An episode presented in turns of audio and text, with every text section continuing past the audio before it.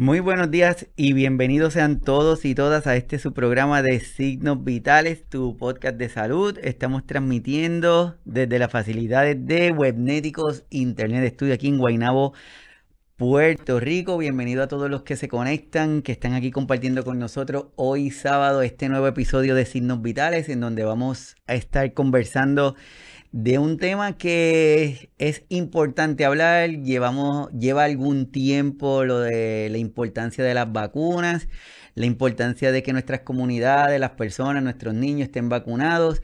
Pero desde hace algún tiempito empieza la situación en donde hay algunos grupos que entienden que la parte de vacunación debe ser algo opcional o que no quieren vacunar a sus niños, entre otras cosas.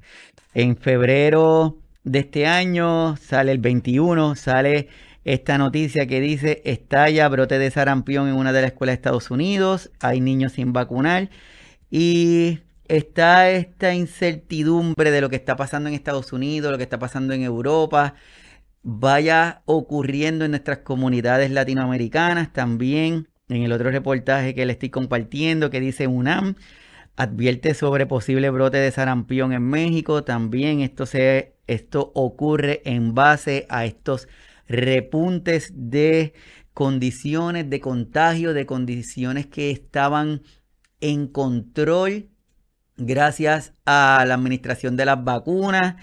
Y recientemente aquí en la isla de Puerto Rico eh, hay, un, hay un debate en cuanto a una controversia de un proyecto en la Cámara de aquí de Puerto Rico que busca derrogar la ley de inmunización compulsoria para menores, en donde lo que se intenta hacer es que este requisito compulsorio para que los niños vayan a las escuelas estén vacunados, pues esta discusión de este tema que yo creo que es importante para cada uno de nosotros dialogarlo. Hoy yo no les voy a estar emitiendo opinión, solamente lo que quiero es presentarles a ustedes esta situación, traerle el tema y utilizar de pie forzado, como decimos aquí, esta situación que se está dando con nuestros niños para pasarla a la vacunación de nuestros adultos mayores. Así que estén todos bienvenidos, compartan el episodio que esto apenas comienza.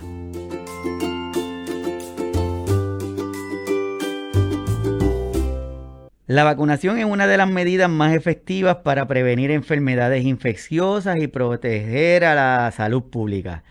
Sin embargo, muchos de nuestros adultos mayores, que son un grupo bastante vulnerable por condiciones crónicas que tienen, pueden estar expuestos a enfermedades o a condiciones si no son vacunados de forma preventiva. Y esta ausencia de esa vacunación de forma preventiva o de forma efectiva los puede llevar a complicaciones e incluso hasta la mortalidad. Es por eso que hoy vamos a estar discutiendo este tema de vacunación en nuestros adultos mayores.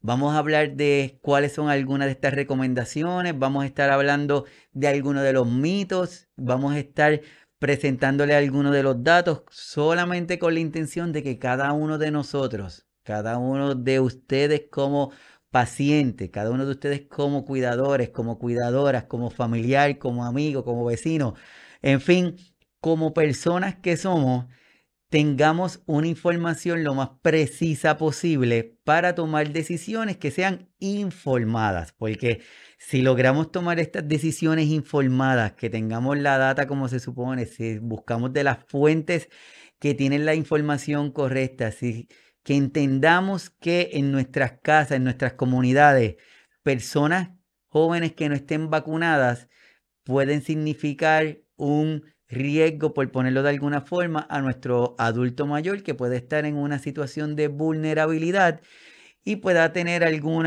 efecto adverso en la salud de nuestros adultos mayores. Así que hoy vamos a estar hablando de este tema de vacunación en nuestros adultos mayores. Pero vamos a comenzar a hablar un poquito de las definiciones, como siempre decimos, y comenzamos hablando de lo que es inyección.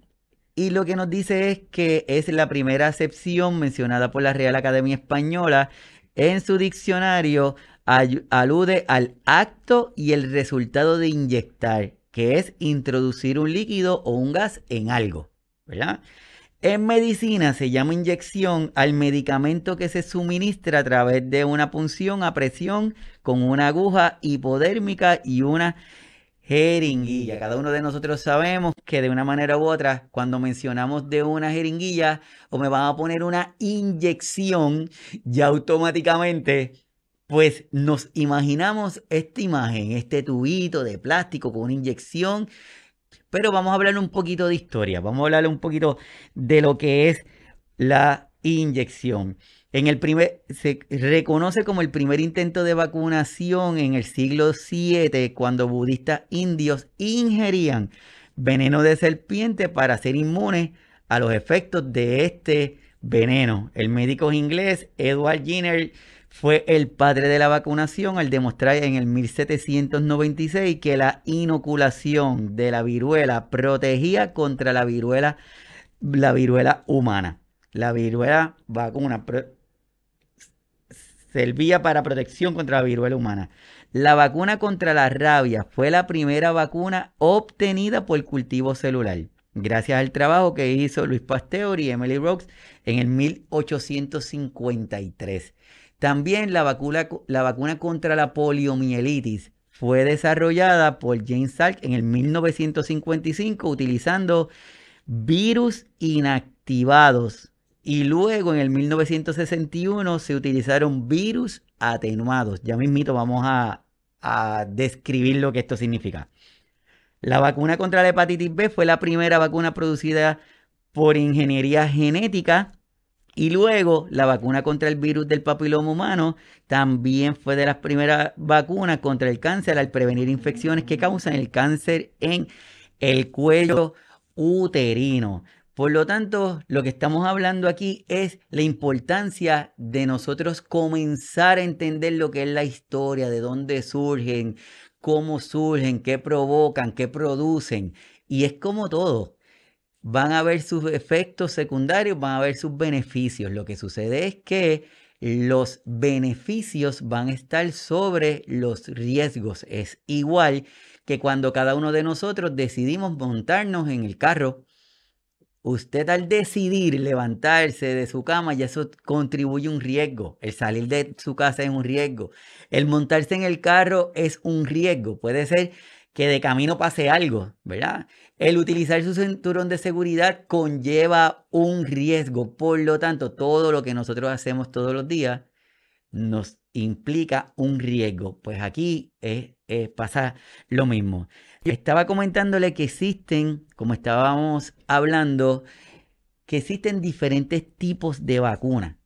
Y yo sé que en el tiempo de la pandemia, cuando empezamos a hablar de esto de, de las vacunas comenzaron a surgir algunos términos. Pues por ejemplo, vacunas inactivadas. Es una forma muerta del virus o la bacteria que causa la enfermedad. Esta no puede causar la infección, no puede causar la enfermedad, pero puede generar una respuesta inmunológica que nos proteja. Por ejemplo, así son la, inyección contra el polio, la hepatitis A, y la rabia. Súper importante entonces que empecemos a poner la definición. Vacunas inactivadas es que esa, esa eh, vacuna tiene una forma del virus, pero está muerta. No nos va a provocar la enfermedad. Lo que sucede es que al tener esa bacteria o ese virus, nuestro sistema inmunológico lo reconoce y entonces crea los anticuerpos necesarios para protegernos. ¿Estuvimos enfermos? No. La segunda opción de los tipos de, vacunas son las vacunas atenuadas. Estas utilizan una forma debilitada del virus o la bacteria que causa la enfermedad. Estas vacunas pueden replicarse dentro del cuerpo, pero no causan la enfermedad o solo causan una forma leve de la enfermedad. Por lo tanto, aquí tenemos como la vacuna de sarampión, la rubeola, la varicela, fiebre amarilla, entre otras. Así que si te estamos comenzando a dialogar sobre estas definiciones de estos tipos de vacunas, vamos a tener vacunas inactivadas, que ya sabemos que no va a causar la enfermedad. Vacunas vivas atenuadas. ¿Qué significa? Que estas sí van a tener ese virus, van a tener esa bacteria, pero van a estar manipuladas para que nuestro cuerpo no genere los efectos de la enfermedad como si en su máxima expresión, ¿verdad? Va a ponerlo de alguna forma. Es causan algo o nada, nuestro sistema inmunológico vuelve y lo identifica, al identificarlo, crea los anticuerpos y con ello nosotros obtenemos esa inmunidad. Por eso hablamos vacunas inactivadas y las vacunas vivas atenuadas. Otro tipo de, de vacuna que, tenemos son las vacunas. Son las vacunas que vacunas con toxoides. ¿Qué significa esto? ¿De qué estamos hablando aquí? Estas usan una forma inactiva de la toxina que produce ese virus o esa bacteria que causa la enfermedad. O sea que aquí, en estas vacunas con toxoidea, utilizan una forma inactiva de la toxina que pudiera provocarnos si nosotros estuviéramos en contacto con esa toxina, pero en su forma natural. Estas vacunas no, no provocan la infección, pero previenen los síntomas graves agudos causados por esa toxina. Por ejemplo, la de toxoide, eh, que muchas veces no las administran cuando nos cortamos o pasa algo. Eso significa que lo que hacen es que es, nos administran esa toxina, pero de una forma inactiva. Y otras son vacunas de, vacunas de vectores recombinantes que utilizan un virus o una bacteria modificados genéticamente para transportar esa información que causa la enfermedad. Algunos de los ejemplos son las famosas vacunas de contra el COVID, que es el SARS-CoV-2, el ébola y la malaria. Así que es importante que nosotros sepamos que no todas las vacunas están desarrolladas de la misma forma. Cada una de ellas ha ido evolucionando con el tiempo. No es lo mismo una vacuna que se desarrolló hace 20, 30 años atrás con las vacunas que se están desarrollando hoy día y con las vacunas que, que están en vías de desarrollo, que todavía están en ese proceso de investigación. Lo que es importante es que cada una de ellas tiene el fin de provocar una respuesta en nuestro cuerpo. Cada una de ellas tiene la intención que una vez entremos en contacto con esta porción de la enfermedad, con esta porción del virus, con esta porción de la bacteria, con esta porción de, la toxina, nuestro cuerpo lo reconozca como que, hmm, espérate, que aquí hay algo que no me pertenece, esto no me gusta, así que déjame comenzar a prepararme para atacarlo. Por si acaso en algún momento estamos expuestos a esa bacteria en su forma original, a ese virus en su forma original, nuestro cuerpo ya tenga los anticuerpos, que yo les digo que son como los soldaditos, los soldaditos que nosotros vamos a tener para defendernos ante ese posible enemigo, ante ese esa posible sustancia que nos va a estar atacando. Así que nada, bienvenidos sean todos y todas los que se están conectando al episodio del día de hoy. Estamos hablando de vacunación en el adulto mayor. Por favor, déjenme saber de dónde se están conectando, déjenme saber cuáles son sus creencias, déjenme saber qué opinan de este tema, si es importante, cómo es en su país, en fin. ¿Cuál es la importancia? ¿Cuál es la importancia entonces que nuestras comunidades, que nuestros adultos mayores en este caso, cuenten con esta protección, cuenten con ese esquema de vacuna, cuenten con esta, esta forma pasiva, por decirlo de alguna forma, de obtener esta protección y cuáles son sus beneficios. Así que vamos a hablar de algunos datos solamente. La vacunación es una medida preventiva y está subrayado. ¿Por qué? Porque no queremos que nos tener la enfermedad para que nuestro cuerpo desarrolle los anticuerpos para defendernos de esa enfermedad. ¿Por qué subrayamos es una medida preventiva? No sé si cada uno de ustedes escuchaban ahora en el periodo de la pandemia que empezó a surgir un término que se hizo bastante eh, común, que era la inmunidad de rebaño. No sé si se acuerdan. Déjenme ahí un comentario si se acuerdan de eso. La inmunidad de rebaño y empezaban a apostar que entre las personas que no se vacunaban y las personas que obtenían la enfermedad, o sea, que se enfermaban, iban desarrollando esta inmunidad, iban desarrollando estos anticuerpos. Pues si estaba una persona que se enfermaba, se entiende que generaba sus anticuerpos y se conectaba con otra persona que estaba sana y se enfermaba, esa otra persona iba a desarrollar también los anticuerpos, pero se enfermaba. Por lo tanto, no era preventivo, se enfermaba. ¿Cuál es el riesgo? Que más adelante lo vamos a decir, pero adelantándolo. ¿Cuál es el riesgo? Que cada uno de nosotros, su forma de responder ante una enfermedad va a depender de muchas cosas. Y ese sistema inmunológico que cada uno de nosotros tenemos, que es nuestro sistema de protección, puede estar saludable lo suficiente para defendernos adecuadamente de ese intruso que está llegando a nuestro cuerpo y sobrevivir y pasarla. Nos enfermamos, pero lo pasamos. ¿Cómo terminamos después de la enfermedad? Pues no sabemos, porque va a depender de ese sistema inmunológico. Puede ser que nuestro sistema inmunológico no esté lo suficientemente robusto por muchísimas eh, situaciones, que entonces una vez eh, se enfrente a ese virus, se enfrente a esa bacteria, se enfrente a ese a, eh, a, eso desconocido que está viendo, se tarde más tiempo en lo que responde. Y si se tarda más tiempo en responder, probablemente la persona va a tener un tiempo más prolongado de sufrir los efectos de la condición o de la enfermedad, llegando hasta el punto que pueda llegar hasta las manifestaciones más severas porque tu cuerpo no logró defenderlo.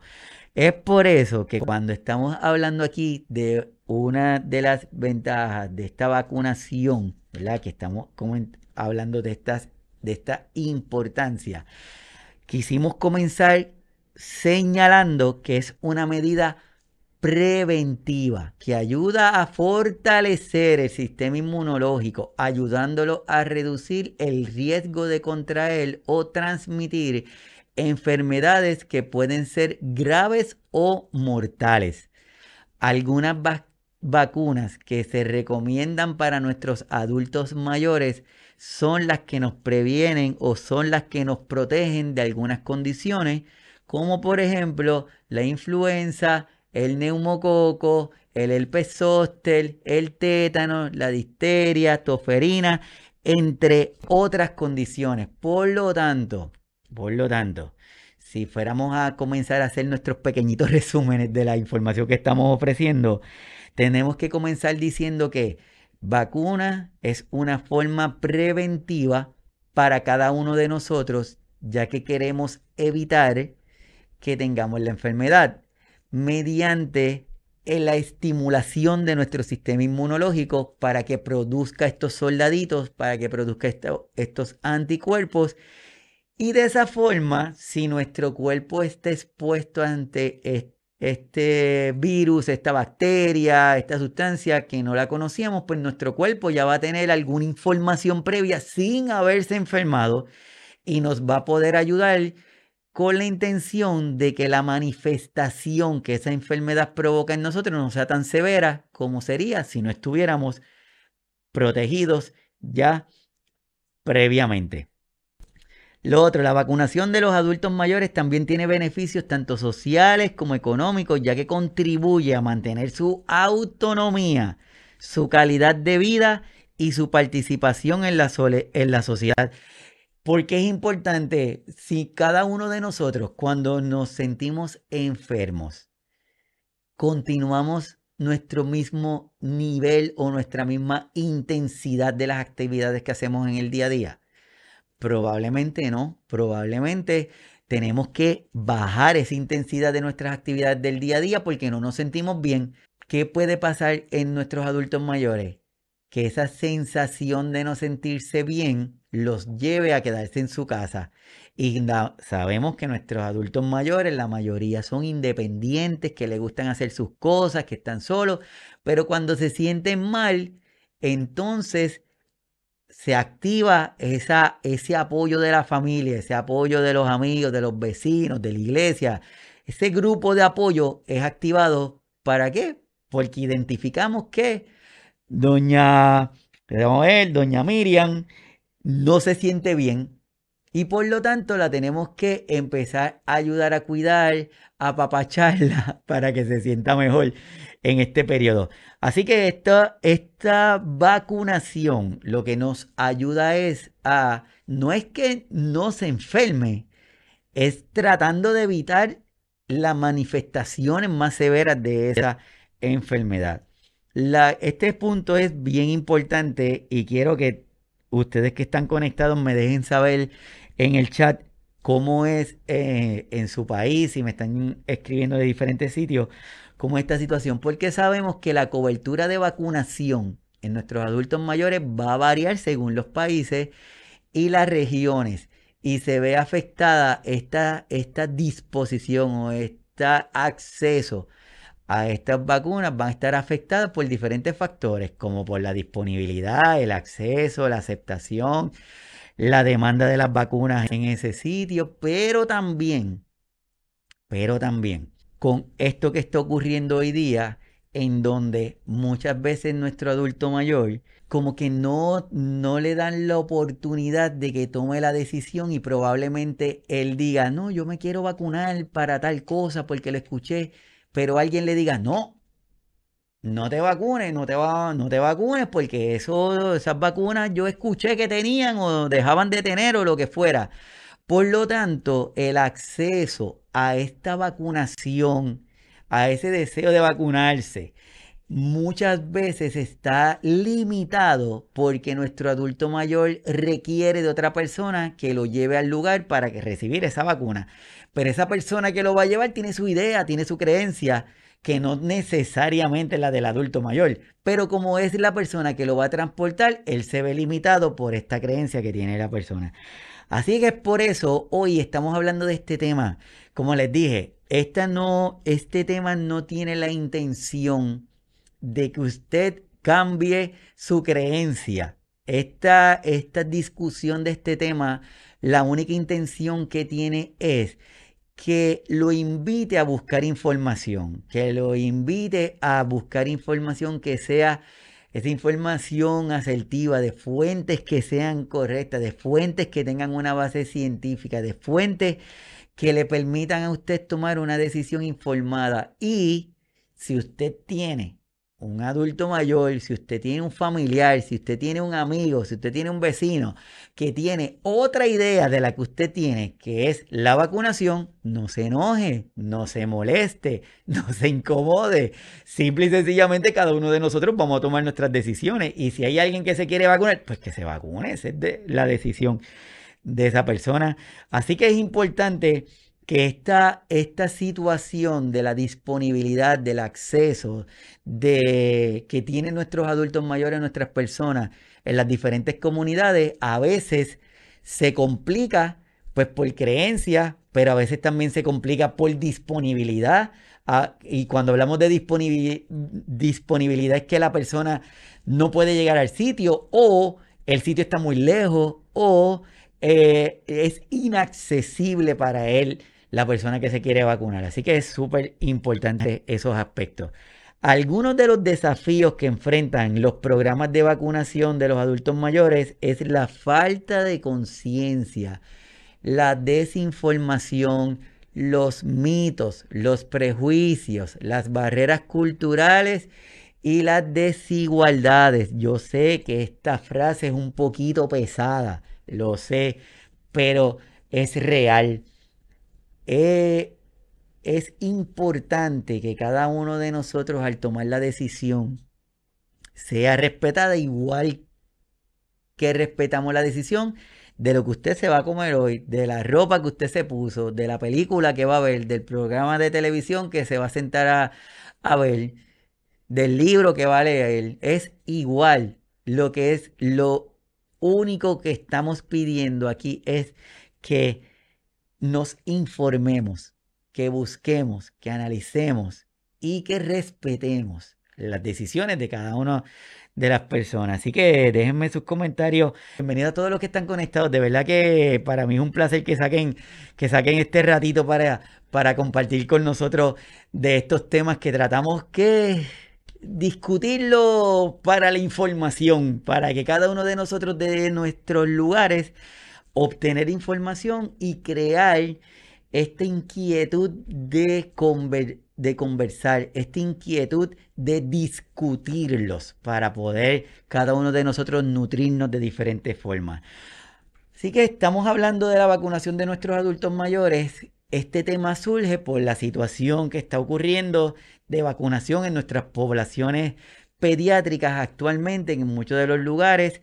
Hay personas, padres que deciden que a sus hijos no los quieren vacunar por X o por Y cosas y lo que está ocurriendo es que en esas comunidades están comenzando a observarse brotes de enfermedades que hacía un montón de tiempo que no se veían, que no se veían y de repente están comenzando a surgir estos brotes. ¿Eso significa algo bueno? ¿Eso significa algo malo? No sé, cada uno de nosotros tenemos que detenernos, evaluar y tomar decisiones según lo que la información que obtengamos.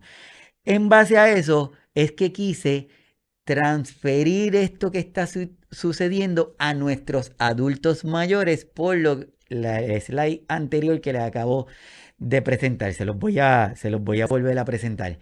Porque nuestros adultos mayores para muchas veces tener un acceso a la vacuna que quieren o que desean o que le corresponde o que no se enteraron que la necesitaban porque la información nunca le llegó, está visto obstaculizado de alguna forma por otras cosas, por la falta de conciencia, por la desinformación, por los mitos, por los prejuicios, por las barreras culturales entre otras cosas. Así que por eso es que estamos hablando de eso. Y entonces me pueden decir, oye Iván, ¿cómo es este esquema de vacunación para más o menos uno tener una idea de los adultos? Acuérdense que no me estoy alejando de la parte pediátrica, estoy enfocando esta parte de nuestro adulto. Y por eso es que le estoy presentando esta información. Este es un esquema de vacunación ofrecida por el por el CDC, acá en los Estados Unidos, también por la Asociación Americana de Médicos de Familia, eh, entre otras organizaciones que hacen esta recomendación. Ahí, a ver si le puedo, se lo puedo enseñar un poquito más grande. Ok, ahí lo que, lo que quiero puntualizar, eh, a mano izquierda dice la vacuna. Y los colores es la guía de la recomendación de esa vacuna. Por ejemplo, empezamos con la vacuna de COVID-19. Es la primera, la que está arriba. Arriba ven unos rangos de edades de 19 a 26 años, de 27 a 49 años, de 50 a 64 y mayores de 65 años. Como ven en la del COVID, esa barra cumple desde los 19 hasta más de los 65 años. ¿Qué significa? Lo que significa es que la recomendación de vacunación de contra el COVID o contra el SARS-CoV-2 es al menos, al menos en todas las poblaciones esas de edad, al menos que tengan una dosis de una vacuna contra el SARS-CoV-2 actualizada. Y oye, Iván, eso lo que significa es que si yo me puse una sola dosis cuando empezó lo de la pandemia, ya yo estoy listo, ya yo cumplo con ese esquema. No, porque ahí dice actualizada. Por lo tanto, es importante que lo repasemos. Lo que está debajo, influenza, gripe, si mira, está, la barra está completa y tiene este color que significa que todos los adultos en este grupo de edad deberían ponerse esa vacuna. Y dice, debería. No es, no dice que es obligatorio, dice debería. Pero en ese debería, yo creo que debe, debemos tener mucha conciencia cuán importante es que nuestros adultos, eh, hoy en este episodio, inclinándome a nuestros adultos mayores de los, sobre los 60 años, sobre los 65 años de edad, debemos contemplar esta necesidad pensando o minimizando los riesgos que significa el que no estén vacunados. Debajo de la de influenza está lo del virus sincitial respiratorio y si miran ahí la barra comienzan a cambiar. Lo que significa es que ese azulito lo que significa es algunos adultos en este grupo de edad deberían ponerse la vacuna. Deberían ponerse la vacuna. Y es entre el rango de los 19 hasta los 49 años de edad. Y luego aparece otra en, ese mismo, en esa misma vacuna, a mano derecha, dice adultos de 60 años o más. Y esa barrita significa adultos que deberían hablar con su proveedor para decidir si esta vacuna es adecuada o no para ellos. Miren qué interesante. No está diciendo ya él debería, dice, deberían hablar según la recomendación que haga tu proveedor, tu doctor, tu doctora, que es quien te conoce por mucho tiempo, le presentas el tema y le dices, oiga doctor, yo estoy viendo mi, esquema de vacunación, el cual debe ir acorde con cada uno de los países que me están viendo y me están escuchando. Usted identifique ese esquema de vacunación de su país, mírelo y búsquelo. Eh, Colombia, esquema de, vacunación para adultos mayores en Colombia, en México, en Chile, en Ecuador, en Panamá, algunos de los que nos están viendo, Estados Unidos, este que le estoy enseñando. Te busque ese esquema y mírelo. Y comience esta conversación informativa con su proveedor o su proveedora. Y ahí lo que nos dice es que en el caso de la vacuna del virus respiratorio sincitial, es una recomendación que se debería hablar de ello en este grupo de edad. Y así seguimos en cada uno de ellos. Quiero detenerme el que dice varicela, el que dice culebrilla. Y miren cómo, cómo cambia esa barra en donde dice culebrilla. La primera de, de los 19 hasta los 49 años de edad.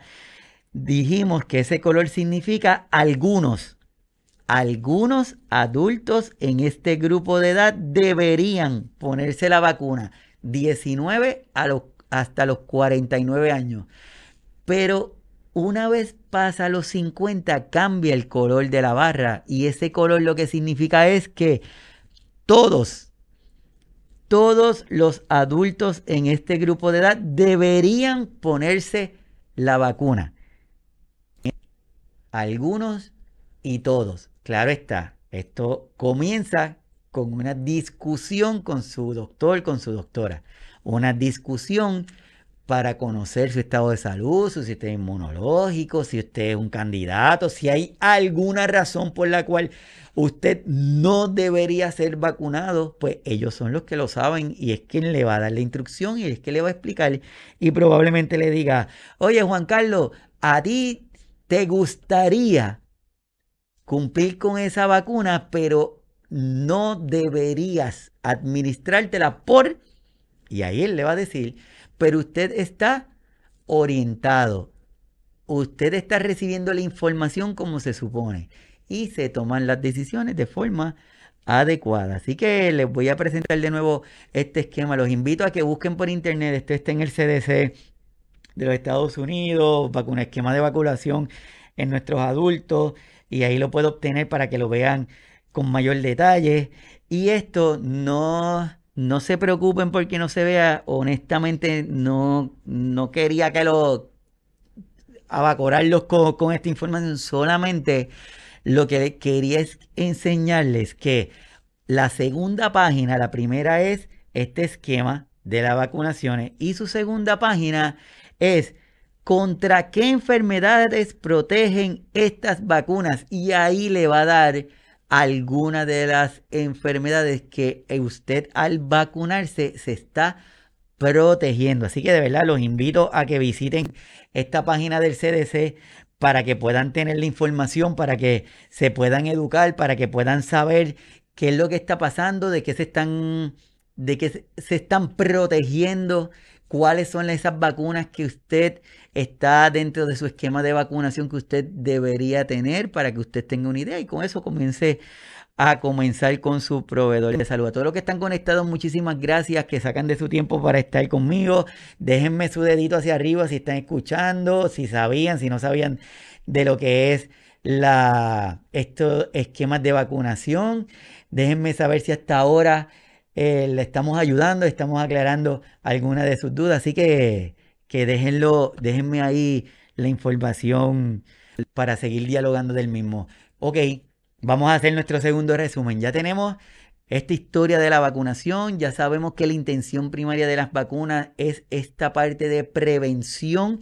Ya sabemos que viene que existen diferentes tipos de vacunas, cada una de ellas tiene su peculiaridad y que la y que despiertan la respuesta inmunológica de cada uno de nosotros de una forma diferente, pero el fin es el mismo. El fin es que nuestro cuerpo desarrolle los anticuerpos, entre paréntesis, nuestros soldaditos, para protegernos de contra eso que nos están poniendo esa vacuna. Pero les había comentado que muchas de las situaciones que se dan es por esta información, por esta desinformación, por esta...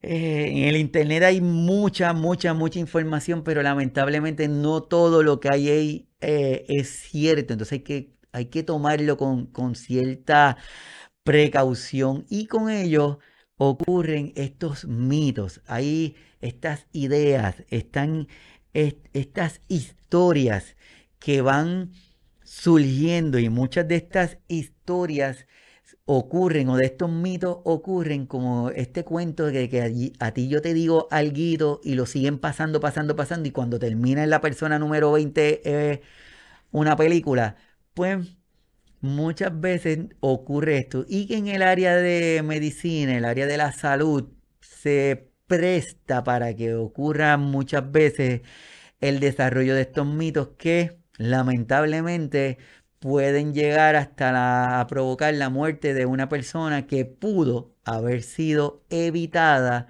si hubiésemos tenido la información adecuada de ese tema que estuviéramos desarrollando en ese momento. Así que vamos a hablar de algunos de ellos. Esto de forma, vamos a hablar de algunos de ellos de forma general. El primero, las vacunas son peligrosas y tóxicas. No sé cuántos de ustedes lo, han escuchado esto. La realidad es que las vacunas son seguras y efectivas. Todas las vacunas pasan por pruebas rigurosas antes de ser aprobadas y se vigilan constantemente para detectar si existe algún evento adverso de ellas. Pero como hablamos ahorita, esto es el mismo riesgo que cada uno de nosotros tenemos al decidir montarnos en nuestro carro, al decidir levantarnos por la mañana, al decidir bajar una escalera, subir una escalera, caminar, es el mismo riesgo. Quizás lo hemos hecho mil veces y un día nos tropezamos y nos caemos. Pues antes de que una vacuna salga para que cada uno de nosotros la utilicemos o tengamos algún beneficio, tuvieron que ser estudiadas, evaluadas con bastante rigurosidad. Y quizás alguno de ustedes me diga, ah, pero Iván, pero es que por ahí hubo unas vacunas que aprobaron con de forma acelerada sin tener toda la información. Es cierto. Pero antes de que sucediera, ocurrieron muchos estudios y hubo mucha investigación y mucha encuesta para que le dieran ese visto bueno a esa vacuna para tener ese, ese beneficio de esa liberación acelerada que da la FDA. Mientras va progresando, van transicionando, entonces ya le quitan eso y la hacen oficial. Así que no tengamos ese temor con, este grupo de, de vacunas. Lo segundo, Las vacunas no son necesarias si se tiene buena higiene y saneamiento. No sé cuántos han escuchado eso. Si no han escuchado, déjenmelo ahí en el chat para, para leerlos ya mismo. La realidad, las vacunas ayudan a prevenir enfermedades que pueden transmitirse independientemente de la limpieza. No es porque Mira, Iván, yo en mi casa lo tengo bien limpiecito todo. Esto es una cosa, olvídate, que puede comer en el piso.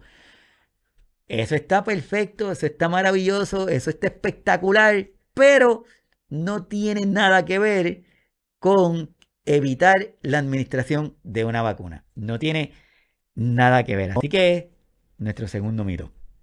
El tercero, es mejor la inmunidad natural que la que dan las vacunas. Y esto es lo que le estaba hablando ahorita de esta inmunidad de rebaño que tanto se habló en este tiempo de pandemia. La realidad. Las vacunas estimulan el sistema inmunitario sin causar la enfermedad ni sus complicaciones.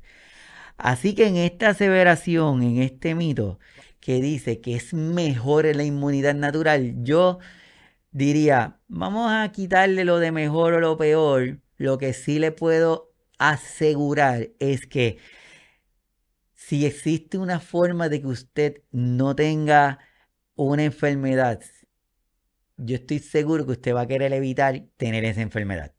No como nos pasaba a nosotros, no sé si en sus países pasaba, pero aquí en Puerto Rico había una práctica en donde cuando a un niño en una de las comunidades le daba varicela, pues los demás mamás de los niños que estaban alrededor los llevaban para que a todos le dieran de una y así salían de esto tempranito. O sea que ponían a todos a que se enfermaran para que tuvieran la inmunidad natural. Yo creo que entendimos. Inmunidad natural es que usted se enferma. ¿Qué puede pasar? Que le dio varicela y le dieron unas manchitas o quedaron unas marquitas en la piel y hasta ahí llegó todo. Pero puede ser que se enfermó lo suficientemente mal o que terminó en un hospital. O puede ser que usted le dio la varicela y le dio tan y tan y tan fuerte que quedó con secuelas por la condición. Pero, pero, tiene la inmunidad. La pregunta es, se quiere correr el chance de esa forma para usted tener una inmunidad. Teniendo una vacuna altamente segura que en donde usted se la administra y va a tener una protección. Iván, pero es que eso no me libera de la enfermedad. No te libera de la enfermedad, pero estamos tratando de crear tu inmunidad por si acaso tu cuerpo se enfrenta a esta enfermedad, no llegues a los síntomas más severos de esa enfermedad. O por lo menos tratar de que ese episodio de severidad no se dé. Así que este es otro de los mitos. El próximo, las vacunas son solo para los niños. Son solo para los niños la realidad. Las vacunas son para todas las edades.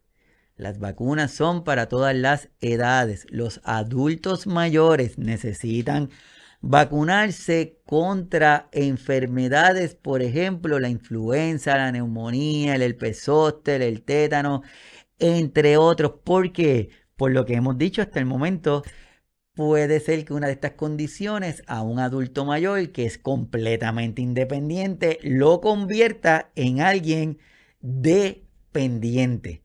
Entonces, si tenemos la opción de estar con estas vacunas, pues yo creo que sería chévere explorar esta alternativa. Y una de las de los mitos que más se dirigen a nuestros niños es que dice las vacunas causan autismo y está completamente demostrado de todas formas de que esto no es cierto hasta el momento. Esto fue que en algún momento hubo alguien que creó un artículo que fue publicado, pero luego se descubrió que fue manipulado esa, esa supuesta investigación y ese artículo fue retirado de la revista donde fue publicado. Así que esto tampoco. La próxima. Dice, no hay evidencia científica que respalde la efectividad de las vacunas. La realidad, las vacunas son uno de los avances médicos más estudiados y respaldados por la ciencia. Las vacunas son uno de los estudios o uno de los avances o una de las herramientas que cada uno de nosotros tenemos para protegernos más estudiados y respaldados por la ciencia. Por lo tanto, déjenme su comentario, díganme ahí qué opinan, qué saben de las vacunas, qué, cuán accesible es en su país, cuál, si usted de las que he mencionado tiene alguna si entiende que le está sirviendo de beneficio esta discusión de este tema. Así que déjenmelo, déjenmelo por ahí escrito, porque como les dije, este tema hoy estamos discutiendo es por esta situación que se está dando acá en Puerto Rico sobre el derogar una ley en donde pide o donde exige que los niños vayan o tengan sus vacunas al momento de ingresar a la escuela. Pues ahí ahora hay un debate que se está dando en donde hay un grupo de personas que quiere que esto se elimine, que, no sea un requisito para que el niño vaya a la escuela. ¿Qué sucede? En nuestro tiempo tenemos familias en donde muchos de los adultos mayores viven con sus hijos y sus hijos tienen hijos.